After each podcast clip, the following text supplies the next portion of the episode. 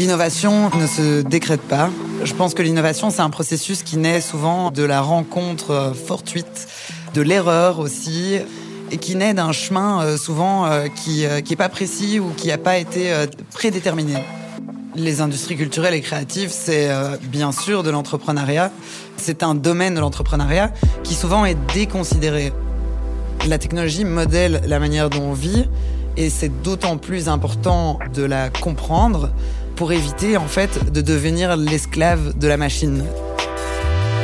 Marie Duchâtel est programmatrice et coordinatrice du Kick Festival, un événement dédié aux industries créatives qui se déroule chaque année à Namur. Un festival de renommée internationale qui vient de célébrer son dixième anniversaire. Une décennie pour passer d'un événement pointu, réunissant l'avant-garde numérique européenne, à un rendez-vous global et festif qui brasse un large public à l'échelle de toute une ville. Quelques jours par an, Namur devient donc un laboratoire à ciel ouvert, dans lequel l'art, la science, la technologie et l'entrepreneuriat s'entremêlent et s'incarnent joyeusement à travers des expositions, des performances et des conférences dédiées à l'innovation et à la créativité. Un grand brassage comme en raffole Marie Duchâtel et son acolyte Gilles Bazeler, cofondateur du festival et patron de Dog Studio, une agence spécialisée dans le design et la technologie.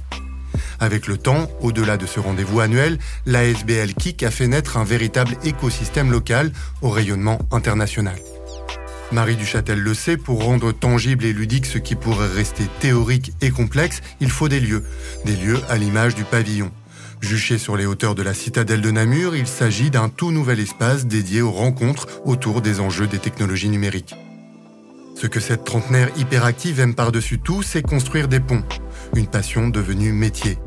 Reine de la digression, elle partage inlassablement ses idées dans un flux continu constitué de longues phrases ponctuées par quelques virgules mais rarement par des points.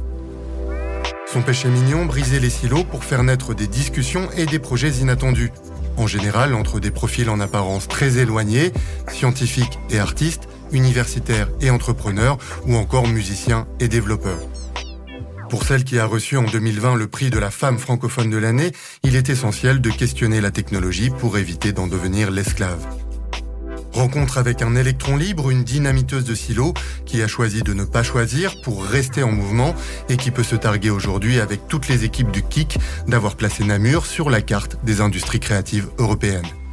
Je suis Nicolas Becquet, vous écoutez Hors Piste avec Marie Duchâtel.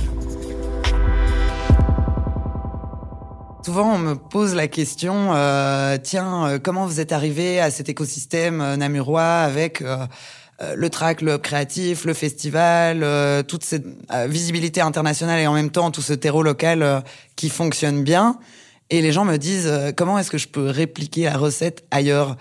Et en fait, ben c'est pas possible. On peut pas euh, dupliquer comme ça un projet et se dire tiens, voici les ingrédients, ça a bien marché à cet endroit-là, et donc euh, moi je vais faire la même chose et, euh, et je vais dupliquer ce projet ailleurs. En fait, la manière dont ça fonctionne, c'est plutôt sur dix ans de création de cet écosystème. En fait, on a appris à identifier les besoins locaux en termes d'entrepreneuriat, aussi en termes bah, d'utilisation des forces locales.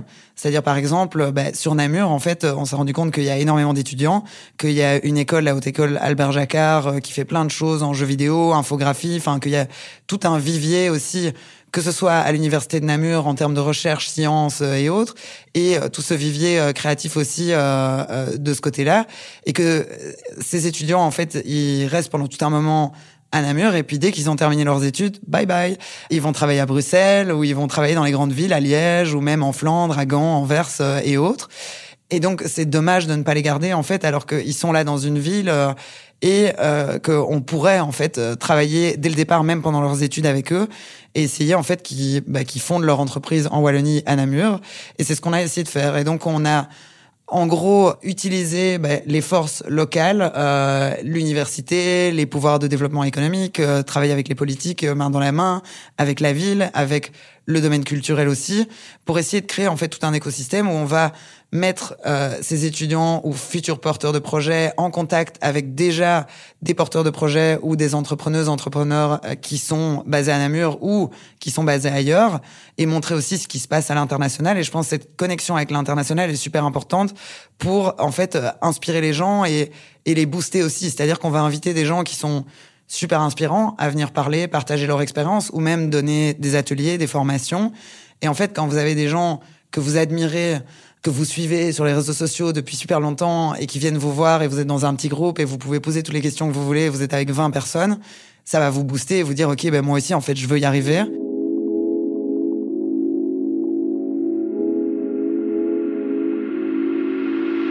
Et en fait, à force de ces petites étapes-là, euh, bah, il y a de plus en plus de gens qui se disent OK, je vais prendre mes bureaux à Namur, euh, je vais commencer à développer un projet, je vais collaborer avec les, les autres.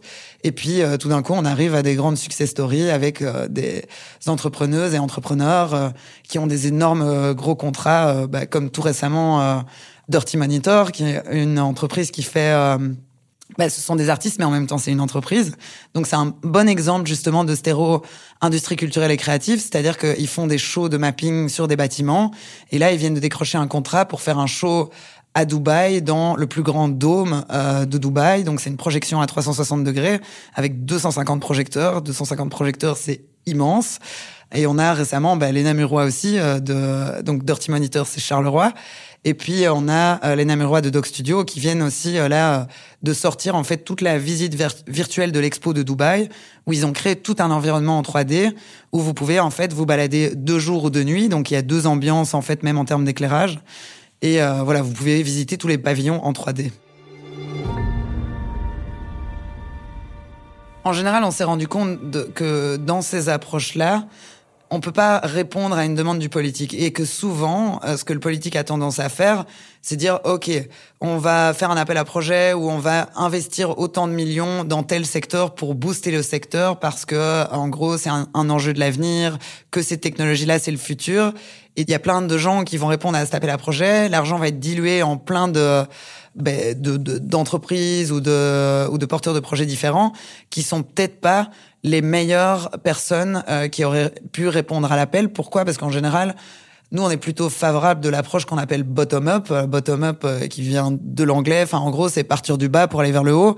En gros, c'est de se dire, ben, on va plutôt faire commencer petit, commencer à observer quels sont les les besoins, les problèmes ou ce vers quoi on veut aller pour développer un secteur, un écosystème, un, même un projet en fait et puis euh, travailler de manière incrémentale, c'est-à-dire petit à petit, on va aller chercher un peu plus d'argent, rajouter plus de monde dans le projet, euh, voir si on peut pas avoir de l'aide à l'étranger et, et commencer petit à petit pour finalement arriver à quelque chose de beaucoup plus large. Et euh, c'est un modèle beaucoup plus compliqué. Pourquoi? Parce que trouver l'argent, c'est beaucoup plus compliqué. Mais en même temps, vous devez être beaucoup plus créatif aussi dans la manière dont vous cherchez l'argent, dans la manière dont vous créez le projet aussi et ce qui permet de pas de pas être dans cette stagnation non plus où on vous distribue euh, bah des voilà des centaines de milliers d'euros pour développer un projet, vous allez engager plein de gens et puis tous ces gens vont se perdre dans l'administratif du projet finalement et essayer d'inclure plein d'acteurs directement parce que ça c'est quelque chose que je vois souvent aussi. C'est euh, on va faire un grand consortium et on va impliquer tous les gens qui sont dans ce domaine-là. Et en fait, vous vous retrouvez avec 50 personnes autour de la table et essayer de faire une réunion avec 50 personnes, c'est ingérable parce que tout le monde veut parler et, euh, et on n'avance pas, on n'est pas dans le concret, quoi.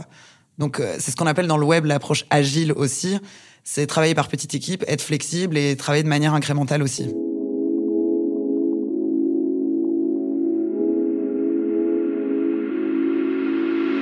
Si vous voulez faire des projets multidisciplinaires et aller chercher des financements pour, par exemple, euh, justement mixer des thématiques différentes. Vous allez aller voir la culture en disant oui, on va faire un projet avec des artistes, mais ces artistes, ils vont travailler avec des chercheurs, et ces chercheurs, ils vont travailler avec, par exemple, des philosophes et des auteurs. Ben, on va vous dire, euh, dans le développement économique, on va vous dire, oui, mais c'est quand même. Euh, et vous mettez des entreprises. Oui, oui, on va mettre des entreprises aussi euh, technologiques, par exemple, qui vont travailler dans ces projets-là aussi. Mais ok, mais nous, on veut bien payer, mais juste pour la partie entreprise, en fait. Pour le reste, on veut pas. Et euh, l'artistique va dire oui, nous on va payer, mais juste pour l'artiste. Et, et, ainsi de suite. Et puis euh, le domaine euh, littéraire ou la culture va vous dire oui, mais bon, votre truc c'est quand même un peu un ovni là. en fait, euh, on va laisser le développement économique payer. Et donc, si vous voulez, euh, à, partir de ce moment-là, quand on, on, on, est victime de ces silos-là, c'est compliqué d'essayer d'avancer parce que il y a une construction toute faite de la société qui vous dit ah si vous voulez faire de l'innovation technologique, bah, vous mettez des experts en technologie. Si euh, et vous allez chercher des financements dans la recherche, euh, dans euh, le, bah, le, développement technologique. Il y a des fonds scientifiques euh, où il y a des subsides même, euh, voilà, de suivant la région dans laquelle vous êtes, pour faire de la recherche. Mais de d'essayer en fait d'ouvrir cette recherche et de faire d'ouvrir d'autres méthodes et rajouter des profils différents, c'est compliqué.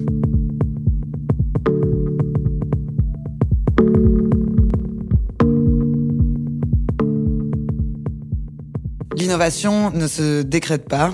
Je pense que l'innovation, c'est un processus qui naît souvent de la rencontre euh, fortuite, de l'erreur aussi, et qui naît d'un chemin euh, souvent euh, qui qui est pas précis ou qui n'a pas été prédéterminé.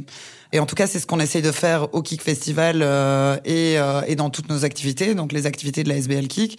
C'est vraiment de créer, en fait, euh, de décloisonner les silos et de créer des ponts entre les mondes de la technologie, de l'entrepreneuriat, de la science, de la créativité, mais aussi de l'exploration au sens large. C'est-à-dire qu'on essaie de mêler des profils différents, des approches différentes, de se faire parler des gens qui, voilà, qui viennent qui ont une approche de travail très différente et qui viennent de milieux différents parce que souvent on se rend compte que euh, des gens qui travaillent par exemple dans la technologie, la recherche et développement ont un peu le nez dans le guidon. Et même nous-mêmes dans notre propre boulot quelquefois on a un peu le nez dans le guidon, c'est-à-dire qu'on pense que en suivant telle voie, on va arriver à telle solution.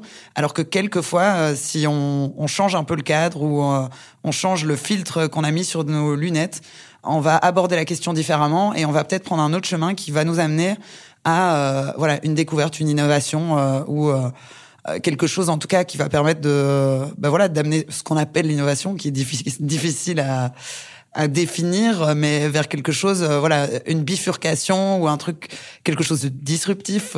J'aime pas non plus ce mot disruptif, mais bon, voilà, c'est un peu les termes qu'on utilise dans la technologie en général et qui parlent à tout le monde.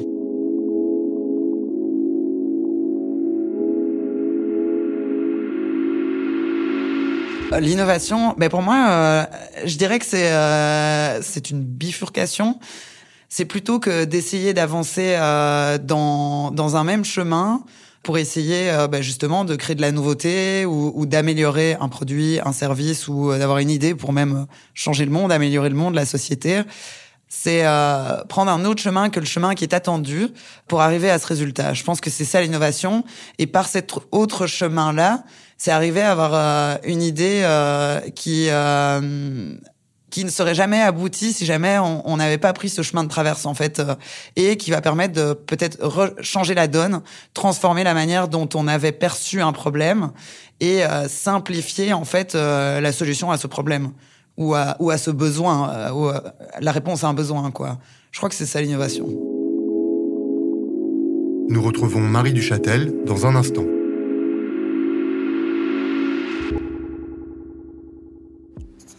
De retour avec Marie Duchâtel dans Hors Piste, le podcast de l'écho qui invite les décideurs à prendre la tangente pour exposer leur vision à 10 ans et imaginer un autre avenir collectif hors des sentiers battus les industries culturelles et créatives, c'est euh, bien sûr de l'entrepreneuriat, à mes yeux, euh, et pas que à mes yeux. Euh, en fait, c'est un domaine de l'entrepreneuriat qui souvent est déconsidéré. Alors que si vous regardez bah, la plus grosse plateforme des industries culturelles et créatives, qui est Netflix, c'est un modèle économique qui fonctionne et qui ne cesse d'augmenter, euh, qui est une plateforme maintenant qui est bah, consultée dans le monde entier et qui permet aussi de diffuser euh, de la culture dans le monde entier aussi. Et vous avez des hits de séries euh, bah, comme Undercover, qui est une série belge qui a fait le tour du monde, et Casa de Papel, série espagnole qui fait le tour du monde aussi et qui permet une diffusion à l'échelle mondiale d'une culture, mais aussi voilà de une certaine vision de, de euh, une manière de penser une manière d'aborder les choses d'un pays ou d'un autre pays, quoi. Et euh, et en fait, au niveau des industries culturelles et créatives, c'est ça qui est assez intéressant, c'est que en même temps, comme c'est un domaine dans lequel on va faire de la création, on questionne le monde, on va euh, souvent les artistes ou les créateurs vont critiquer la société ou apporter un regard ou répondre à des questions, il y a une forme de liberté énorme qui va permettre aussi d'innover et qui, combiné en fait à, des modèles économiques, peuvent euh, en fait être, être, des modèles qui rapportent énormément d'argent. Et si vous regardez, euh, là j'ai plus les chiffres en tête, mais il y a un rapport de Ernst Young euh, qui est sorti euh, en fin 2020 qui faisait un peu le bilan de la crise du Covid et de tout ce domaine des industries culturelles et créatives et de ce que ça rapporte à l'économie mondiale et aussi bah, de tout ce qui s'est passé en termes de Covid aussi, euh, euh, voilà l'influence en fait de cette crise sur bah, cette baisse euh, en fait euh, du PIB de plein de pays euh, parce que les gens ne sortent plus, ne vont plus au cinéma, ne vont plus au théâtre, ne du coup ne voyagent plus non plus pour la culture, du coup ne réservent plus d'hôtels. En fait, si vous voulez, il y a toute une économie liée à la culture qui souvent est un peu déconsidérée parce qu'on se dit ah ben la Silicon Valley ou euh, l'investissement ou euh, voilà le trading euh, si vous voulez c'est ça rapporte de l'argent c'est beaucoup plus sérieux c'est du développement économique alors que en fait il y a tout autant de développement économique dans la culture mais qu'elle a une, il y a une mauvaise étiquette une mauvaise image qui lui colle à la peau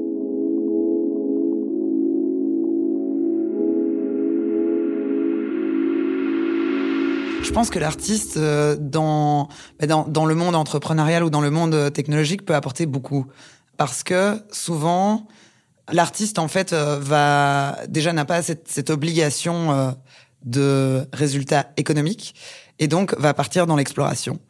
Et si vous voulez, souvent, la manière de travailler de l'artiste va être d'abord, je vais essayer de comprendre ce qui se passe, euh, je vais parler à tout le monde, je vais euh, voir comment vous développez vos projets, et puis euh, quelquefois, ça va juste être poser des questions aux gens, mais qui vont tout d'un coup leur mettre les mettre face à certaines vérités ou certaines erreurs euh, qu'ils sont en train de faire. Et puis euh, la manière de développer les projets va être beaucoup plus intuitive, euh, va être plus dans euh, une réflexion euh, quelquefois euh, philosophique ou même de l'essai-erreur et de l'expérimentation qui fait que bah, souvent on va arriver à des résultats complètement différents.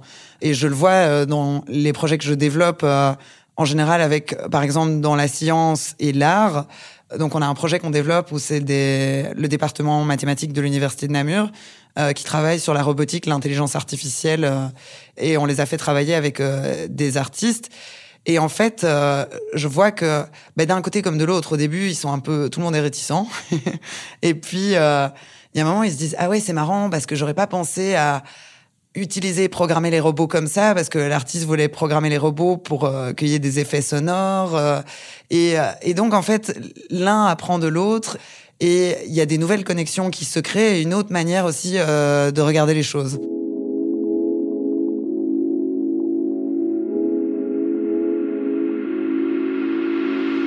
Dans le développement technologique aussi, l'artiste tout d'un coup va prendre une technologie et la détourner complètement pour en faire quelque chose d'autre complètement. Et en fait, en détournant cette technologie, tout d'un coup, on va se rendre compte que ah mais c'est intéressant ce que l'artiste a fait là parce qu'en fait, moi, cette manière détournée euh, de faire les choses, je vais pouvoir la réutiliser pour apporter un plus à mon produit ou à, mon software, à ma technologie.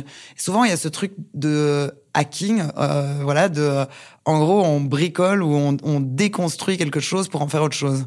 Et on le voit. Euh, ben, dans l'intelligence artificielle actuellement, euh, il y a énormément de choses euh, qui se passent parce que euh, les artistes commencent à ben, utiliser ces nouveaux outils pour explorer le monde, explorer le monde visuel, explorer le monde sonore, explorer aussi comment on peut créer de nouveaux types de musique, comment en fait on peut composer ensemble avec la machine.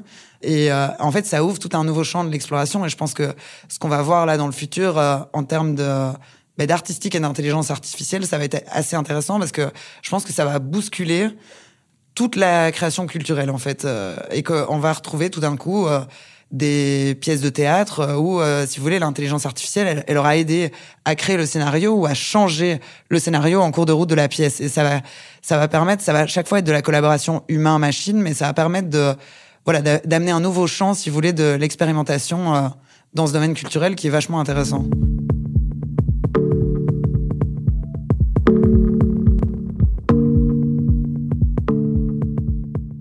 Actuellement, je pense qu'on vit euh, dans une société énormément technologique. La technologie est partout. Dans nos, on a tous un téléphone dans notre poche. Euh, on travaille avec des ordinateurs. On a euh, des objets connectés. On se rend même pas compte qu'en fait, il y a des sonnettes connectées partout. Enfin voilà, il y a des il y a des objets connectés technologiques partout autour de nous. Et je me rends compte que finalement, dans le système éducatif euh, et même dans la société au sens large, on nous apprend pas trop, euh, même pas à comprendre ces technologies. On nous apprend pas à les comprendre, ni à les gérer, euh, ni euh, à en faire quelque chose. Alors que si vous regardez tout autour de vous, bah, il y a de la technologie partout, partout, partout, des écrans partout, partout, partout. Et je vois, en tout cas en Fédération Wallonie-Bruxelles, il y a aucun cours en fait qui vous apprend même à critiquer en fait et avoir un, avis un peu euh, euh, critique sur la technologie et je j'aime bien cette phrase euh, qui ne vient pas de moi et je ne sais plus de qui elle vient mais donc je, on retrouvera peut-être le quote plus tard, mais euh, en gros, la phrase dit euh, il faut apprendre à programmer plutôt que d'être programmé soi-même. Euh, et c'est une phrase qui explique bien en fait euh, euh, cette approche autour de la technologie. Je pense que souvent les gens ont peur de ce qu'ils ne connaissent pas. Et donc, vous allez voir souvent bah, dans les médias ces articles sur l'intelligence artificielle qui disent en fait les machines et les robots vont prendre notre job, c'est l'intelligence artificielle qui va prendre notre job. La technologie modèle la manière dont on vit et c'est d'autant plus important de la comprendre pour éviter en fait de se faire soi-même, de devenir l'esclave de la machine.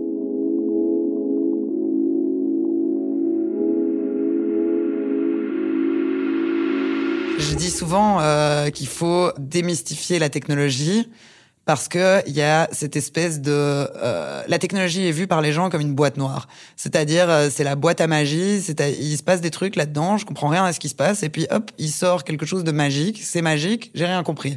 Alors euh, et c'est comme ça qu'on arrive à des espèces des espèces de scénarios catastrophes comme euh, les machines vont prendre nos jobs on va terminer avec Terminator elles vont prendre le contrôle de la planète et puis on va se faire en fait, euh, on va se faire embrigader et, et euh, tomber dans l'esclavagisme des machines, alors que bah, qui fait les machines? Nous.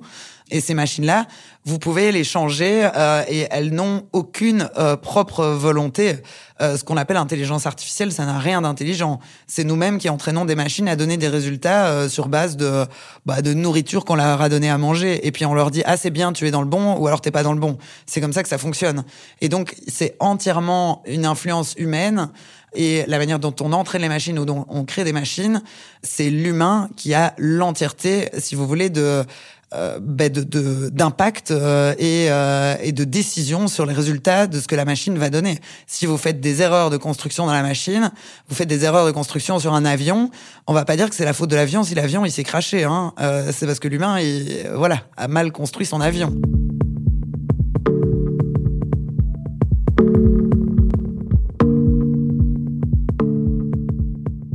Sur dix ans, j'ai tout et rien appris en même temps. Je pense que j'ai, quand je dis j'ai rien appris, bah, c'est qu'en fait, on continue à apprendre et de se dire on a appris plein de choses. Ça veut dire qu'on se met dans une position où on arrête d'apprendre, ce qui est pas bon.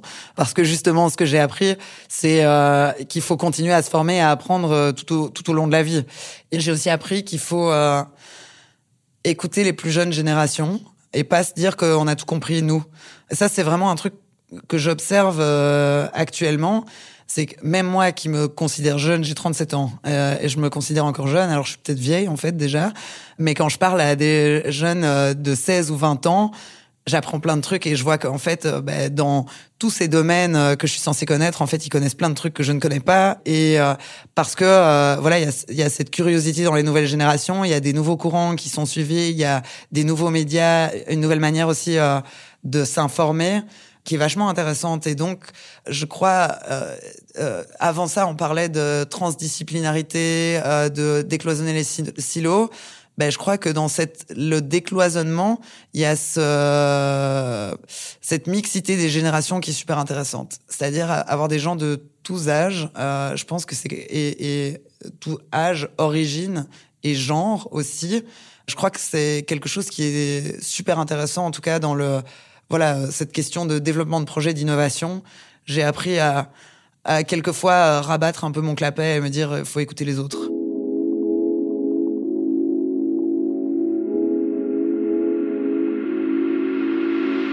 Le plus grand défi pour les dix prochaines années, euh, je pense que c'est il y a deux points.